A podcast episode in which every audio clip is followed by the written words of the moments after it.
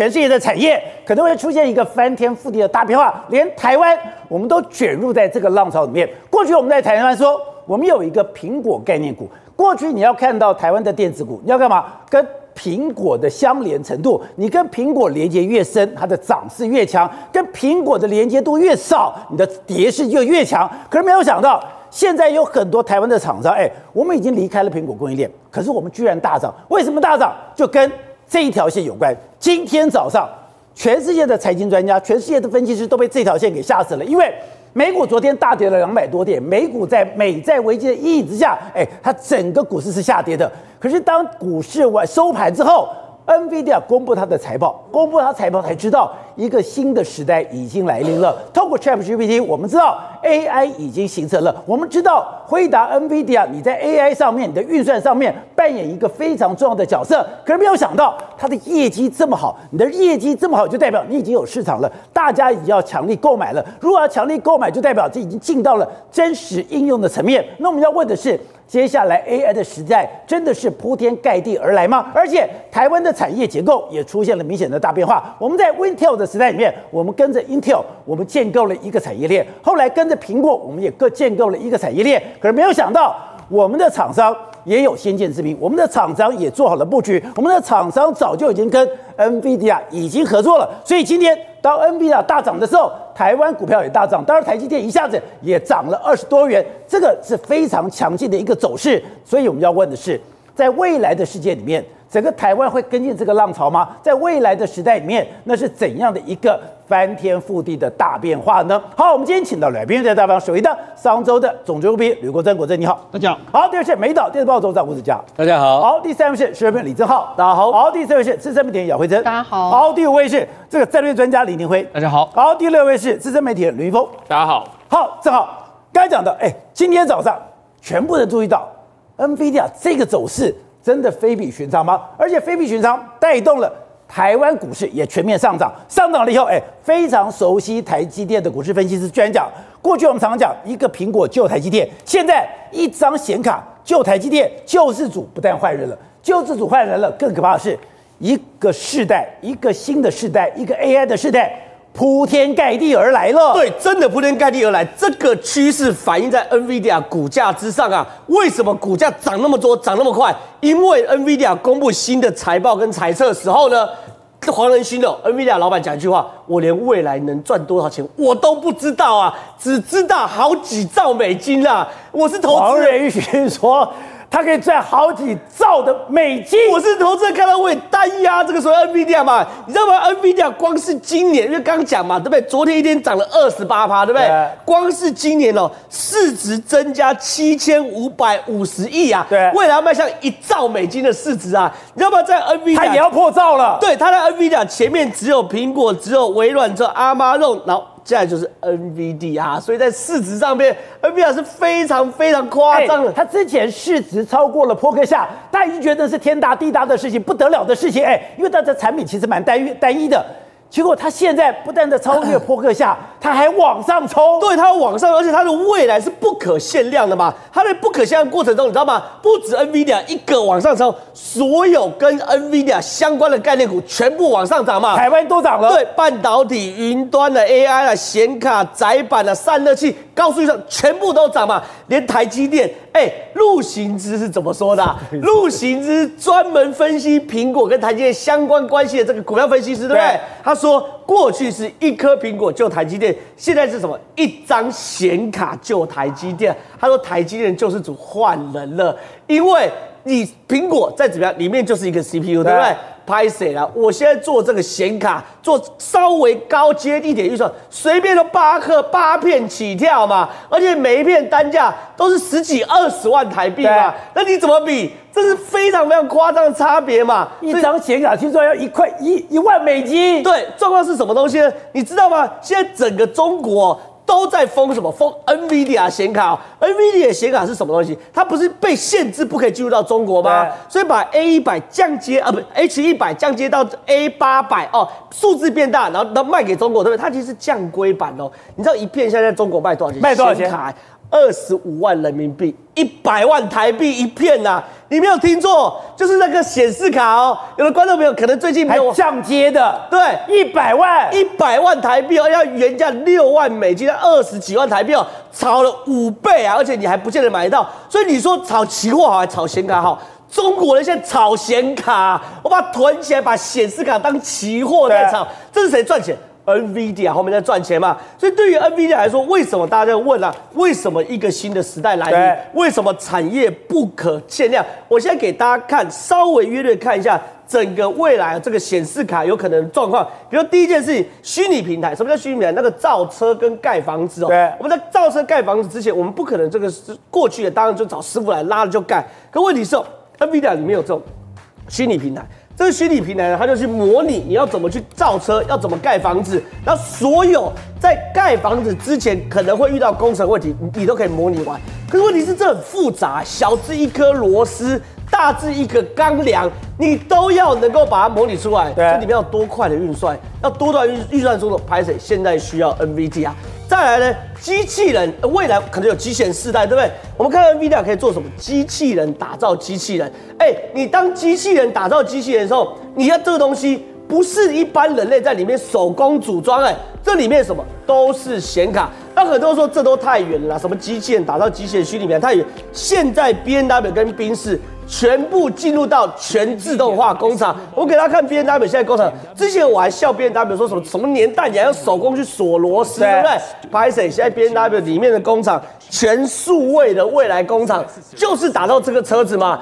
对他来说，BMW 的对对他来说准确度变高，然后整个效能也变高。可问题是你不要以为这东西都是只有硬，哎，我连送材料都是 AI，都是自动化送过来。送材料刚好而已，送材料、组装锁螺丝什么，全部都是自动化来做过来嘛。甚至的冰室也跟上嘛，也是使用 NVIDIA 的架构嘛。所以你可以看到未来哦，哎，你买一台车赚的钱不只是宾士，哎。你买车赚钱，NVIDIA 也赚你钱呢。我还没有讲什么，这车上有什么东西？有智慧型驾驶，这车上有什么？人工智慧，它里面用什么晶片？用 NVIDIA 晶片，所以 NVIDIA 是从头吃到尾。而且甚至我们最近讲这个雷神无人叫雷神无人机系统，对不对？不是说什么打出一道这个光谱，然后把这个无人机干扰下来嘛？说美军刚刚研发出来，对不对？里面也是 NVIDIA，你里面也需要 AI 晶片嘛？也需要 GPU 嘛？所以这些东西都跟 AI 有关系啊，跟 NVIDIA 有关系。那很多人说啊，这都是你们工程界的，跟我们这个文科没关系。拍谁？我跟你讲，Political 有写一个新闻的，他说什么？Who killed the EU？就是欧盟的 translator，谁让欧盟的翻译失业？你知道谁让他失业？AI AI 让他失业嘛？因为语音辨识是 AI 最最最强的最强的领域嘛，所以你可以想象嘛，欸、以前联合国的翻译员多值钱呐、啊！我跟你讲，现在哈，你只要有这个语言，AI 就能翻译的出来嘛。所以对于 NVIDIA 来说，它现在已经占整个世界最大的优势嘛。因为要做所谓的人工智能，都需要 GPU。可很多人会问啊，那不然我们后市看涨好不好？我们有没有其他公司有可能追超过 NVIDIA，对不对？我跟你讲，光是资本支出你就扛不住啊。NVD 啊，二零二二年的资研发资本支出，你知道多少钱？七十三亿三千九百万美金，没有比较，没有上，比台积电还多三十亿。所以你后面要人追，你根本追不上嘛。我现在跟大家讲啦，为什么 AI 会赚那么多钱？讲白了啦，未来的百工百业都需要 AI 吧，对不对？百工百业哦，所以。对，对于对于黄仁勋来说，如果未来百工百业，我搞工厂需要 AI，我盖建设需要 AI，我做马路需要 AI，我翻译需要 AI，我设计需要 AI，我连美术都需要 AI，我美工都需要 AI。我现在不讲工程面，我黄仁勋怎么知道我未来可以赚多少钱？我未来可以赚好几兆美金嘛？而且更可怕的事情是，它会沦为军备竞赛。一家公司用了某某规格的，另外一家用更快的，这个要跟进嘛？那最后谁在中间收钱？黄仁勋跟台积电在后面收钱啊。所以台积电早盘最高来到五百四十五块，涨二十块，涨幅三点八八，中场以大涨十八八收盘。为什么？因为我们意识到了黄仁勋可以赚钱，台积电就可以赚钱。好，所以国成刚才讲了。你说今天这一个引起了全世界的一个注意，也就是今天台积电的救世主从苹果真的变成了 NVIDIA 吗？还有刚刚讲的这个也代表说台湾的 AI 军团也成型了。对，今天真的写下了华尔街历史记录，一天市值增加两千九百亿美金，没有一家公司一天的市值增加这么多。而华尔街的历史记录，对，华尔街的历史记录，一天就相当于半个特斯拉的市值，它一口气变成世界前五大公司，九千多亿。黄仁勋一天的市。财产一年来财产增加了快四千亿台币，它变成是对台湾来讲，我们已经不用再库看库克了。未来影响台湾最大男人是黄仁勋，是他，所以不是一颗台苹果，一颗苹果就台积电，对，而是这家 NVIDIA 公司将会影响到整个台湾。所以今天股市发生了什么事情？这根一涨的话，台积电一口气涨了两百二十块啊，涨了二十块钱。比巴菲特防线多了一百块，完全摆脱了所谓的巴菲特卖光的台积电，又怎么样？因为 NVIDIA 救了台积电，让它多涨了，差了一百块钱的。接下来下半年它的业绩，你说照理来讲，哎，以前巴菲特我只要卖掉中航这只股票就会下跌，可是你卖到台积电，台积电不跌反涨，还比你的价格多了一百块，就一路涨上来。为什么？因为它把它五纳米的产能。都塞满了，接下来还有四纳米也会大幅的增加，而且今天股市影响最大的还不只是台积电一家公司，今天有十几家公司因此上涨，有六家公司涨停板。为什么？台湾的公司涨停板？因为它是一个整个产业链的，我们从半导体到电子五哥的 AI 伺服器，做电脑的全部也都大涨，连广达这样的老牛都大涨。现在显卡、载板就高速运转的载板，欣兴。蓝电大涨，接下来 IC 设计也大涨，创意今天也拉上涨停点一千多块的公司，接下来连做散热的都在大涨，连印刷电路板也涨停板，整个台湾的产业，光是电子产业已经完全要看什么？看的是 NVIDIA 的表现，就是看这一根。所以我们刚才讲，哎，今天有六只股票涨停板，都跟 NVD 有关，影威、创意、技嘉、建准、金像电、伟创，而且伟创更妙的是，哎。我现在已经慢慢要脱离苹果供应链了。小宋，你脱离苹果链你就惨了没有？我涨停板。今天震惊的是五纳米的产能，台积电五纳米产能被拉满了，因为大家都以为今年大家全部都陷入了世界衰退之中。对。结果他一公布第一季涨十八趴，接下来公布第二季的预测，他还要再季增百分之五十，吓死人了！不是全世界不景气吗？哎，你你涨十八趴已经够可怕了，你居然还可以涨五十到五十六趴，你已经涨一倍了，你还在往上涨。对，而且年增率是六十四哦，去年是全世界最好一年，大家都在打库存，结果它不是要打库存，它比去年还增加六十四，所以台积电可能预测今年下半年的四纳米跟的需求会超过七纳米，代表什么？先进制程有人来塞这个订单了，所以为什么台积电它有买家了？对，它有买家来把产能五纳米塞满了，四纳米也会看好，所以台积电今天一口气拉了二十块钱，而且今天陆行之讲一句话，其实还是有道理的，代表一个典范在转移。我们过去台湾发展的话是。紧紧跟着英特尔跟微软叫 Intel 的架构，接下来我们跨入了二零零七年，我们跨入了苹果的架构，结果现在大家在看什么？看的是你要投资 AI 或者是投看所谓的 AI 概念股，你不要再去买叉八六的伺服器的相关的公司，因为那个是挤牙膏的公司，没有成长了，那个叫英特尔公司，所以你要 Intel 没有成长了，对，你要看的不是叉八六不重要了，因为一颗才两千块美金，你要看的是什么？你要看的是装下 AI GPU，装下。装了 NVIDIA 了，才叫 AI 的伺服器，所以投资它才是对的。那是两千跟一万块的相比，也是一个典范转移。叉八六架构结束了，世界进入所谓的新的架构，就是我说了，微软加英特尔曾经是跟我们电子五哥建立所谓我们的台湾的 PC 王国。对，接下来跨入了苹果时代，创造了红海这个王国，所以我们看到红海变成一个六兆的帝国，跟着 iPhone 一起走。接下来我们跨入一个新的时代，叫 NVIDIA 高速运算的时代，从工厂到各个行业都会用到，而且更重要是，昨天我们以为世界是非常股市不好了，更重要是昨天苹果还供应公布新的供应链，有台湾三家公司被踢出去。以前资本市场最关心的是什么？谁变成苹果供应链？对，谁被踢出去？结果今天发生了什么事情？被踢出来，股价全部大涨。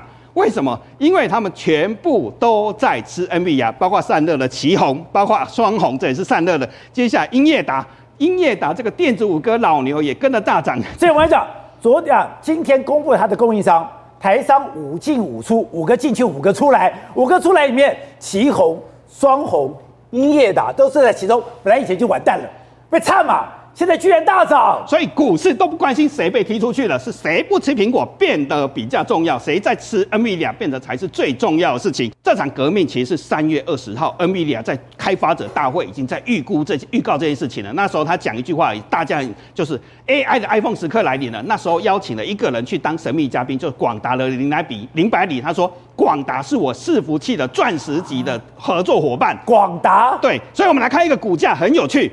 广达在三月二十号左右，股价是八十三块，今天是多少钱？一百一十五块，涨停板。广达涨停板，这是二十年来第一次超越一百块，史上最高价。这广达二十年来第一次超过一百元，超过一百元写下新高价。接下来我们看这家公司，三月二十号到现在。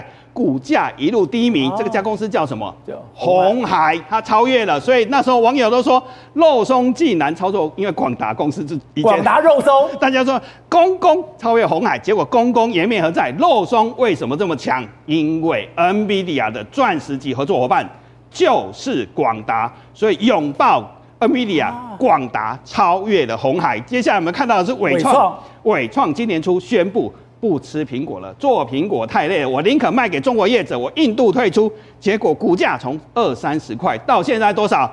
今天涨停板六十一块。电子五哥的版图改写，台湾的经济重心从苹果进入的 NVIDIA 时代。英业达也是这个样子，英业达今天也大涨，一样，它是昨天被踢出苹果供应链，大家以为它昨天很惨，没想到今天英业达这些包括散热的创意。啊，创建准，IC 设计创意一千三百九十块钱，隐微做测试的，金像电做印刷电路板的，几乎台湾很多行业整个供应链完全都转到了 NVIDIA 过去了。所以，哎，以前我们要看谁上了苹果列车，谁就是等于说是赢家。现在是谁上 AI？那？AI 真的已经等于说铺天盖地而来了吗？对，因为在工厂会用到，汽车会用到，每个行业都会用到，所以今年年底哇，月底还有一件大事，就是 Computex。三个三年来，因为疫情，我们从来没有在举办。台湾已经变成世界科技的重心，所以这次是灌溉云集。最主要主讲是谁？黄仁勋会在五月的时候，五月二十九号来到台湾演讲。所以现在每家公司都什么在宣布什么？我跟黄仁勋有合作，所以今天有一家公司也是涨停板，叫做技嘉。对，因为他的技刚公司跟他的合作 GPU 的伺服器就是这个东西。以前不，他是以前都在打电玩，现在没有。所以，哎，就以前我们的资讯月今年非常有看头，而且我们今年的资讯月黄仁勋要演讲，而且我跟你讲，今天黄仁勋。还要做很台湾很做很多演说，对，今年是五世界五大科技公司的 CEO 或总裁级的人都会来到台湾，但是主秀是谁？就是黄仁勋，因为这宣告一个什么？一个新时代来临，一个 NVIDIA 取代苹果，一个新的架构，一个新的时代来临。所以每家公司只要跟 NVIDIA 挂上边的，或是要跟他合作。哎，你说今年很精彩是，是今年有二十二个国家，一千多个厂商，三千多个摊位。在台北举行，当全世界的科技都在封锁中国的时候，谁是科技中心？谁要来跟台湾合作，谁都可以把整个供应链建构了非常完整。所以黄仁勋其实这礼拜已经到了台湾，到处去见台湾的科技业者。其实你在台北市的餐厅也可能会看得到他，他要跟大家合作，因为台湾是建构整个世界科技跟电子王国很重要的供应链。好，辉诚，当然在这次哎，整个因为 NVIDIA 的大涨的时候，哎，我听到有一个故事叫什么？叫做广达的复仇。什么叫做广达的复仇？是啊，事实上呢，过去这二十年，就诚如刚国珍所说的，过去这二十年，广达的股价几乎没有超越过郭台铭的红海，只有在去年的时候，哎，小幅穿越，但很快就又被那个红海给打回来了。就这一次不寻常，因为从五月的时候，就大家都发现他们的股价怎么越来越近，越来越近，而且在这个礼拜，其实这个礼拜是最关键一个礼拜，礼拜一一开盘的时候呢，你就发现涨广达现在直接跳上去，直接跳到一。一百零五、一百零六块，马上就超越了红海。那大家会在想说，哎，会不会又是昙花一现？所以很有趣，大家就开始观察周一、周二、周三，就发现从周三开始就大幅涨上去，又开始涨呃七八趴、七八趴的涨上去，反而是红海现在已经变成电子五哥，你知道它叫什么吗？不动股，什么叫不动股？不动啊，它股价都不会动，一直你会发现它一直锁在一百零二元，所以人家就说现在红海面临的是什么？红海面临的是百元的一个保卫战啊！那为什么本来都是广达的所谓的电子五哥的一哥是红海，现在二十年之后会变成广达所超越呢？那当然就是提到大家刚提到了，就是他现在吃到了辉达的 AI 伺服务器的一个非常重要的这个市场，哎，他站在那个红红那个，所以辉达的伺服器是广达做的，是，而且呢很有趣哦，现在大家就把他们两个就是郭台铭跟李百里长达二十年的一个恩怨史给翻出来，他们有恩怨情仇。我跟你讲，这真的，你现在看到这相相关画面，没有十指紧扣，你知道这是什么时候吗？这是在二零零四年，也就是二十年前。呃，施正荣那时，哎，这里尤其他从后面抱他，郭台铭抱林百里，对，那时候就你看，当他们两个当时多年轻，那时候就是那个施正荣，呃，他已经从宏基要退下来，所以呢，在这一场那个电子五哥全部都到齐，哎，林百里啊，红那个郭台铭抱住他，他说什么？他对媒体讲说。他是我大哥，他是我大哥。事实上，他说的没有错，因为呢，那个郭台铭他可以从本来中型的一个连接器大厂，慢慢变成一个电子代工厂非常重要的一个角色。事实上，那个林百里的那个广达是他很重要、最重要的客户，是他 NB 的连接器一个最大的客户。所以说呢，呃，红海的慢慢成长的过程里面，其实林百里扮演很大的角色，所以才在二零零四年那一场的参会上，他抱着他，这是我大哥。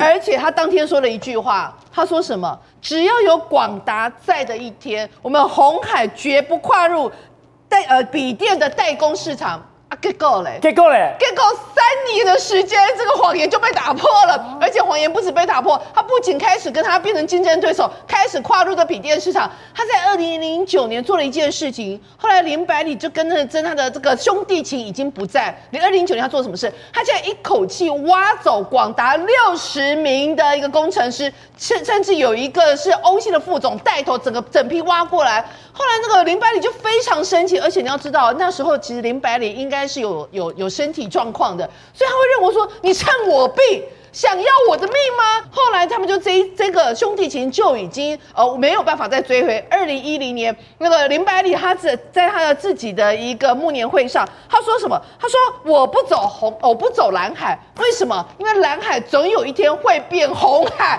你知道吗？这是华一语双关啊！林百里从二零一四年、二零一五年、二零一六开始，他专攻一个领域，什么领域？就是那个云端。云端。对，他就告诉大家，我要带着大家攻上云端，然后。攻上云端之后，不，几年之后，红海又开始追兵，又追过来了。但这一次，林百里他就索性就跨入了一个新的领域，就是 AI。而且他跟 NVIDIA 结合的非常密切，跟 NVIDIA 结合非常密切。你要讲黄仁勋的那个活动，居然只找了一个人，居然只找了一个林百里。所以你知道林百里他自己都他他呃自诩自己是所谓的乌龟嘛，慢慢爬，慢慢爬，慢慢爬。但是当他浮出来的那一天的时候，这一次让你红海再怎么。怎么追也追不上，而且在这个过程里面，哎，我很惊讶的是，台湾的厂商也太厉害了吧！台湾厂商刚刚讲的那么多厂商，所以啊，本来以为说都是苹果是天，你跟上这个天，你才有办法吃喝吃香喝辣的鸡犬升天，有很多人就走了，说走就走，为什么要说走就走？原来有一个更大的蓝海在前面等着他们，而且我们刚刚讲的台湾的厂商都准备好了。是，所以宝杰哥，你知道台湾的厂商准备多久吗？林书鸿都跳出来讲，我已经苦等二十一年，我准备了二十一年。因为所有的刚刚提到的 AI 伺服器这个边，你要有最新的一个晶片，最新的晶片你也需要最新的制程。其中呢，啊、呃，就是包括林书鸿的他们这个长春集团，更是其中的一个代表性。代表性是什么？你知道现在台积电那个。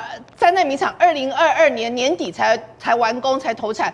这个林书鸿他们要供应你这个三代米厂相关的电子级的产品，他早在前一年二零二一年就已经传特但你啊。现在你知道 AI 的新世代来了，林书鸿他更进一步带大家媒体去哪里？去他的张斌整个基地啊！哎，他都九十一岁了，九十一岁真的是非常厉害，而且他亲自当导游，带着这些媒体去看。他说这一块地哦，我在一九九零年就已经买了，我买的时候每平才两万多块，我养地养了几十年，就在等待这个。时刻。他说他们这个彰滨哦，可以透过甲醇裂解的方式来产生一个氢气。现在每台机台每小时可以生产五千立方公尺的一个氢气作为原料使用啊，它可以做成的这个呃所谓的高纯度的双氧水，高纯度双氧水它可以盖三座。高纯度的双氧水做到什么地步呢？它的一个纯度是变成是兆分之一的杂质，要做到这个领域是非常惊人，所以它有很多的设备在里面，包括它斥资每台要两千万的的一个这个质谱仪，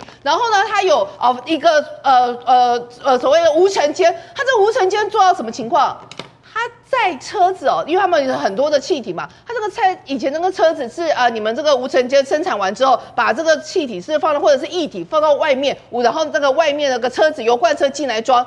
它现在不是哎、欸，它现在那个无尘是已经做到，他的油罐车可以从外面直接开到你无尘无尘间里面，然后你那个生产那个非常纯的那个高纯度的双氧水，就在这个那个无尘间里面灌到你的油罐车里面，所以他跟你强调，我从头到尾生产过程到我输送过程到我在这个灌到油罐车的过程，全部采取都在无尘间，都在无尘间，所以他不会避免掉任何一个，就代表那个车子进去也要经过无尘处理，是，所以他避免掉任。任何有可能被杂质、被污染的一个机会，然后呢，还有包括它从头到尾都是用 monitor，还有它的一个气体侦测器，可以去呃随时监控所有状况。简单讲，它这个就是 AI 的一个工厂，它把任何有可能人为呃疏失或不小心犯错的机会都降到最低，纯粹用呃科技来生产，科技来监控。好，所以董事长，真的这个时代来得又急又快。刚刚讲的黄仁勋的 NVIDIA 一下子大涨。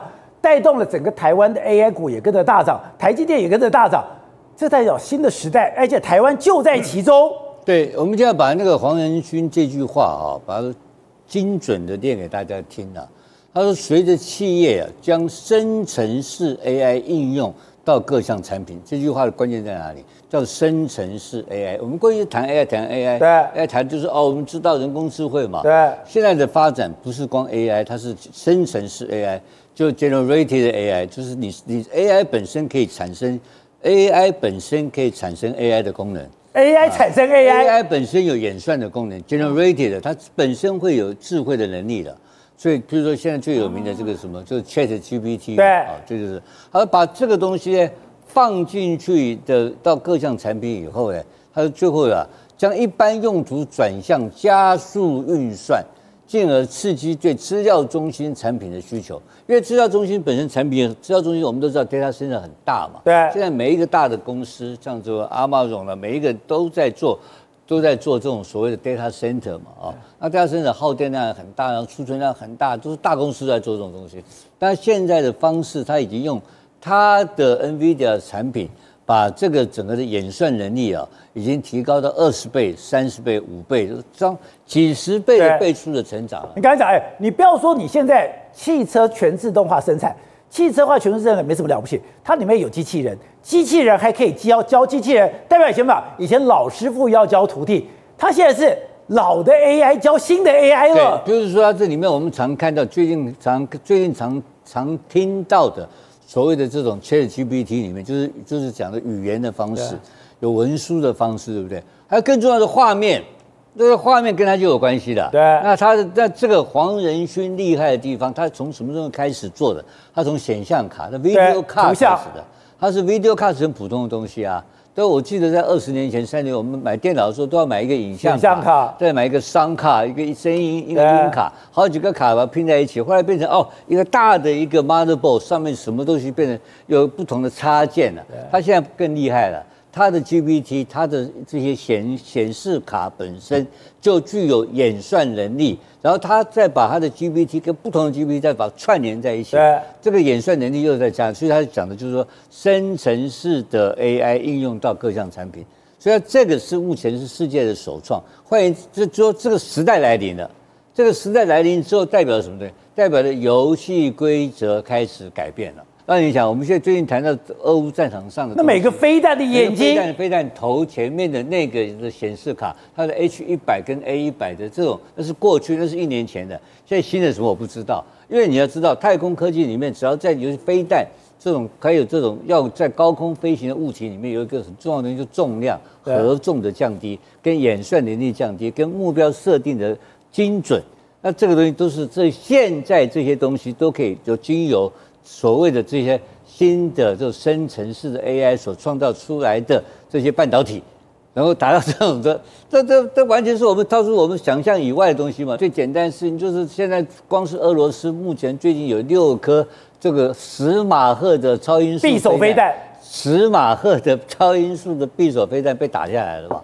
这根本是不可能，这人类的智慧，人类的人类的人类的计算机计算不出来，那谁算的嘛？就是这些新天才的工程师在干这个事情。所以未来的竞赛，并不是我们看到的多少的兵力跟多少兵力的计算，而是这个国家它总体性的这些的演算的能力，是超过另外一个国家演算能力多少倍？走，我们刚才讲的，在中美大对抗这样架构下，美国要做什么事情？美国就是我去破解中国供应链。破解中国供应链，哎，你这么大啦，我要把你供应链移出来啊！哎，移出来就要去中化，去中化也要去一个地方，去印度。所以刚刚讲《华尔街日报》讲，美国寻求将印度作为替代中国供应链的一个选项。对，大家本来怀疑说，哎，印度以前你不管说你的基础建设，或是你的人民的一些素质，或是你的工作态度，你真的能够取代中国吗？但我们看到，哎，红海不是去了吗？对，鸿海富士康去了以后，他们居然弄了影片，哎。我看了以后完全不敢相信，这是印度哎！对，没错，事实上这几年的印度人真的非这个进步的速度非常快，在改变了。当然，它没办法跟目前中国相比，但是假以时日，大概约莫过了三五年之后，它的供应链慢慢完成，然后越来越多的基础建设完成之后，或许有可能可以取代绝大多数的中国的这个供应链。你说这个地方在红海的工厂，对，这是红海拍的宣传影片，它是为了新年来拍的这个影片。那当然哦，就是。鸿海印度厂的新年影片，然后为了为了这个说我们这个工厂里面来说的话，大家欢祝新年，然后平常的日常的生活是怎么样？你可以看到，哎。如果不跟你讲话，你不觉得这这这个地方是印度嘛？对，所以你说，哎，红海的印度厂，对，那你就知道，其实这个地方啊，哎，跟中国的厂房看起来也差不多，只是说可能从中国人换成是印度人的这个状况。那以目前为止的实际运作来说的话，你看他们还排成 富士康，对富士康的局面，哎，好像他们也还蛮配合这个富士康的要求，哎，不像人家说什么印度的纪律差或怎么，哎，其实目前为止很多官员说，哎，也没那么夸张的一个状况了哈。那我们就讲，我想说印度人很难管吗？哎。有些厂房是蛮难管，但有些大部分来说，我觉得是适应当地的管理方法之后，你就会觉得还不错。那目前为止，除了富士康之外，和硕也要去啦，然后包括说伟创，很多台湾的厂商都过去了。那除了这个，我们台湾厂商过去是帮他们建立供应链，但是美国现在，美国这几天的时候，他们接见了一个来自印度的半导体协会组织的这个特别工作小组，因为印度要发展所谓的电子还有半导体相关的状况。那美国呢，苏利文还有很多官员跟他们会面之后，他们就说没有错，我们的确未来会给你相当多的这个状况，他们有可能会把印度呢列为是未来他们在打造所谓的晶片产业或是高科技产业的合作的对象，因为在参加会议里面来说，有包括说像。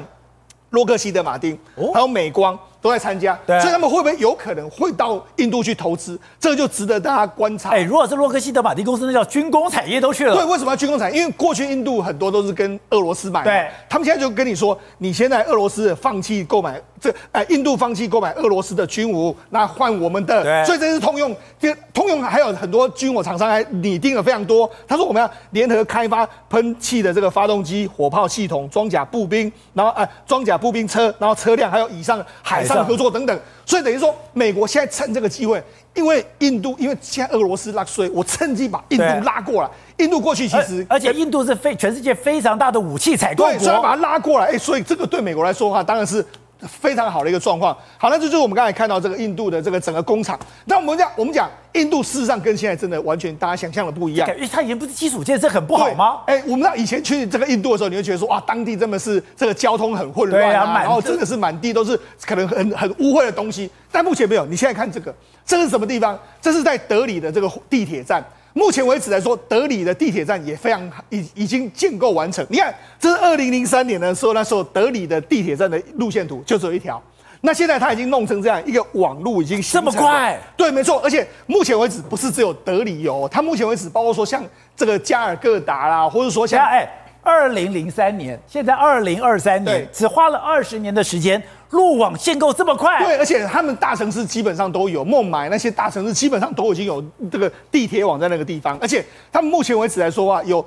地铁的长度已经累积有七百五十公里之多，而且他们目前为止以德里这个地方来说，它每天的承运量是两两百七十几万，比我们台湾一百八十哎台北市的一百八十几万都还要更多，所以他们等于使用的密度还有使用的频频繁度是非常非常高。然后你看整个状况，你就觉得哎，这真的是现在的印度吗？你看印度里面的地铁是还蛮干净啊，跟我们印过去印度的印象完全不同啊。那你看，这是我们从空中看他们印度这个地铁在那边跑的这个状况，哎。整个街道上面也还蛮井然有序，还蛮像是一个这个不不要说是开发发达国家，开发中国家也还不错啊。对，不像是过去那大家印象中的那个印度啊。不是，我以前觉得它的交通非常混乱，要不然就是在路上还有牛车，不还有牛，还有猴子，哎，你还不可以去跟牛撞到。而这几年真的完全不一样，尤其是莫迪，莫迪上台之后，他有一个叫做喊出这个基础建设，他把整个印度的基础建设重新改变了一番。他就说什么，我们要把印度的重新的盖桥铺路，这些都要完全做。你看。这是印度开始在做这种什么国道的这个道路，快速道路。对，那另外一个这个包括在城市之间的这个道路都要做出来。你看他们，这是他们现在新的道路。你是对比他们以前的道路，以前道路就 对啊，以前道路的确就是这个样子。不是，他之前为了公共厕所还弄很麻烦嘞。那其实呢，红海之前他们去也说，哎，周边的道路才太差。但现在他们其实没有问题。你去的时候，他们官方绝对都会先把你帮你把树都破，把路都破。你看，这是他们乡下路哦。香港路现在都已经有这样的状况，所以整个他们现在整个印度这几年的发展的确是比大家超乎想象都要更快。那而且印度现在还说，哎，他们还他们还用这个新的方法，他们就说他们有个数位地图，就是说，你看这个就是他们数位地图，对，就你要开发的时候，我们把什么？土地的记录啦，森林啦，野生动物啦，生态敏感这些全部都记录进去，还有什么配配电的这个系统啦，还有这个矿区的数据啦，洪水图，你这个地址是怎么样，道路、供水管道、下水全部整合在这个图上面，然后你用这样去开发你的这个基础建设，所以等于是他们现在把他们的数位化已经用弄在他们的开发上面，虽然未来的开发或许可以避过很多这个不必要的这个浪费，就可以开发了更快的一个速度，所以呢，现在其实印度的。发展呢，其实已经超乎我们想象的快速跟前进的一个状况，所以已经非吴下阿蒙了。当然非，哎，我们就讲，事实上这几这几天的时候有非常多消息嘛，包括说我们黄崇仁董事长说什么，他准备要去印度盖晶圆厂，那这也是因为他的成长动力很强，所以美国一定会把他牢牢的抓住，用它来跟中国互相抗衡的一个局面。好，喂，今天我看到一个新闻，我看到一个画面让我非常因为我们知道。整个印度，它是一个阶级非常分明的这个国家，而且它最底下的就是它的贱民阶级。今天就像讲的，哎，他们的贱民阶级以前不可以进入到这个庙宇里面，哎，那个是会玷污的。就他们讲的，居然让贱民阶级进到了庙宇，而且建庙整个政府还出动这个警察来保护他们。好，杰哥，这个画面震撼了很多人，因为其实那个印度的种姓制度已经上千年了，对。可是问题是，这个庙从八十年前盖到现在为止，哈。他从来没有让这个贱民进到庙里面去。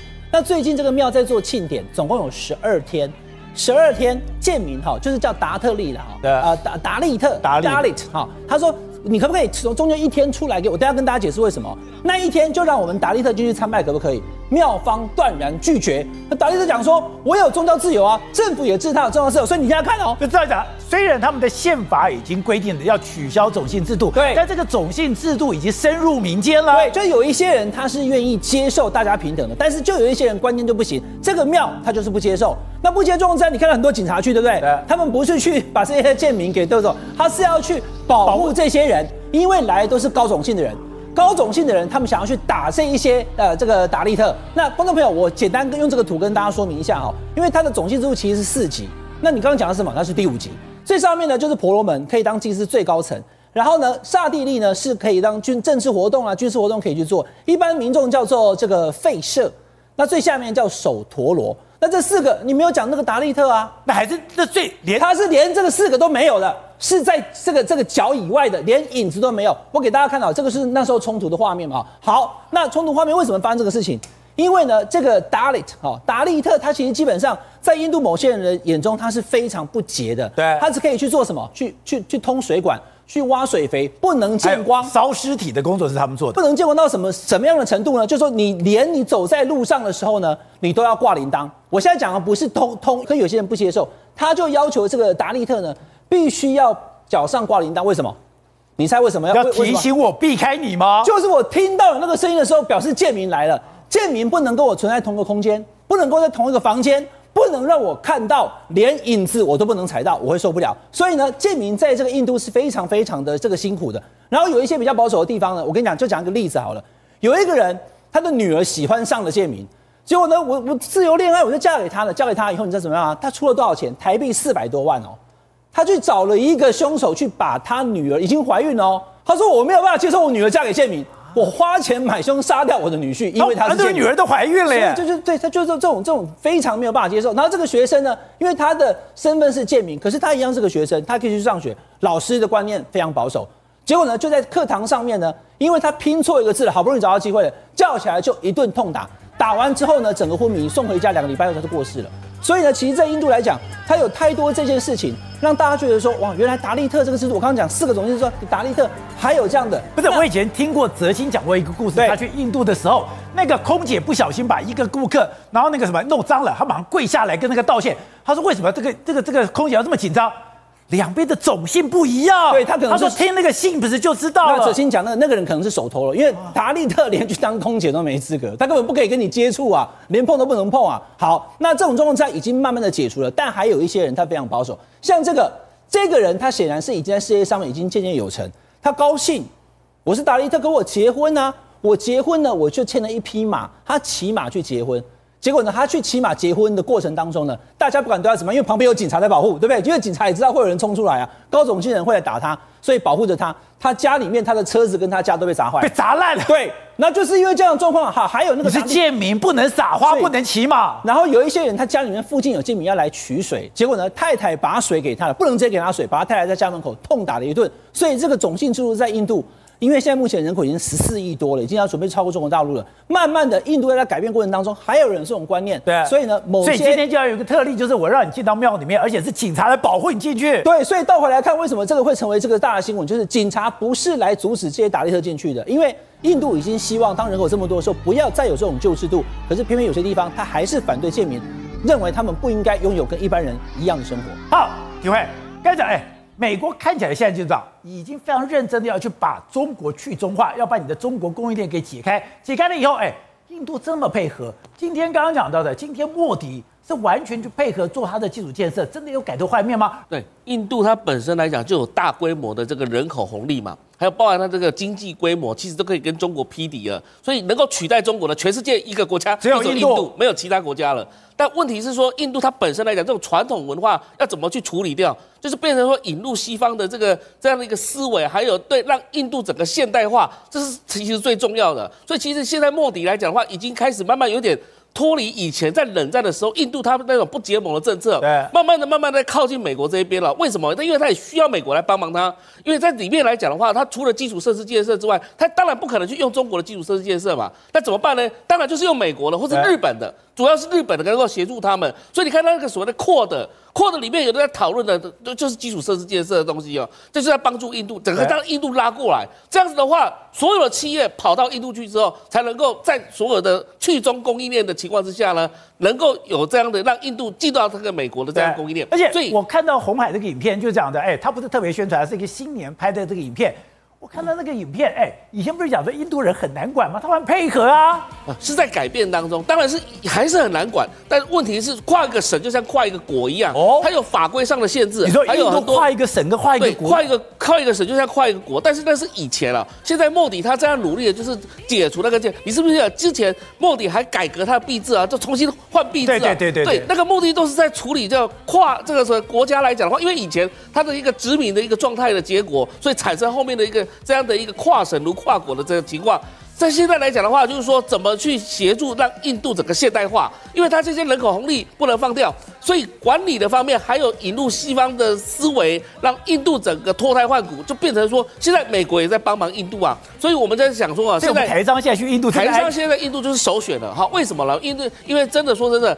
包含像你说 Apple 好了，它的苹果，它也是很信赖印度这边吗？而且印度也有很多高科技的人才啦，当然这些人才也都是属于比较、呃、这个上阶 上流社会的这些人啊。所以呢，就是说整个科技产业还有整个人口红利，现在目前是我们台商所着眼的。那其实说真的。比较麻烦的是，因为台商如果选择东南亚国家，比如说像越南、泰国或者是其他国家，它有一个问题，因为它会对中国磕头。哦，印度是不会对中国磕头的。所以如果说我们台商进入到印度去之后呢，接下来来讲的话，就比较不怕说，哎，中国势力在背后呢搞鬼或是什么之类的。因为你在中国在东南亚国家来讲，被毕竟还有什么中国秘密警察都会跑到东南亚国家，印度来讲是不可能容许中国做这些事情的。对，我们要讲的，习近平现在有可能去俄罗斯访问，也就是说他要跟普京见面，这个等于说，哎。全世界都在跟普丁对立，等于说全世界孤立普丁的时候，他就给他一个最大的一个奥援。而这个除了刚刚讲的是跟地缘政治有关，跟陆权国家、海权国家之争有关，还有一个关键，北极航道。因为现在北极航道基本上还是控制在俄罗斯手上。现在如果中国真的要进去的话，中国一定要跟俄罗斯合作。而美国现在很妙的，他就做了一个动作，他在格陵兰，他格陵兰有一个图勒基地，图勒基地里面。他把 F 三十五放进来了。对，你知道这几天不是美国的太平洋司令前太平洋司令 Davidson 到台湾来访问吗？他所率领的智库 NBR，你看他网页一打开，第一个第一篇报告什么东西？就是北冰洋。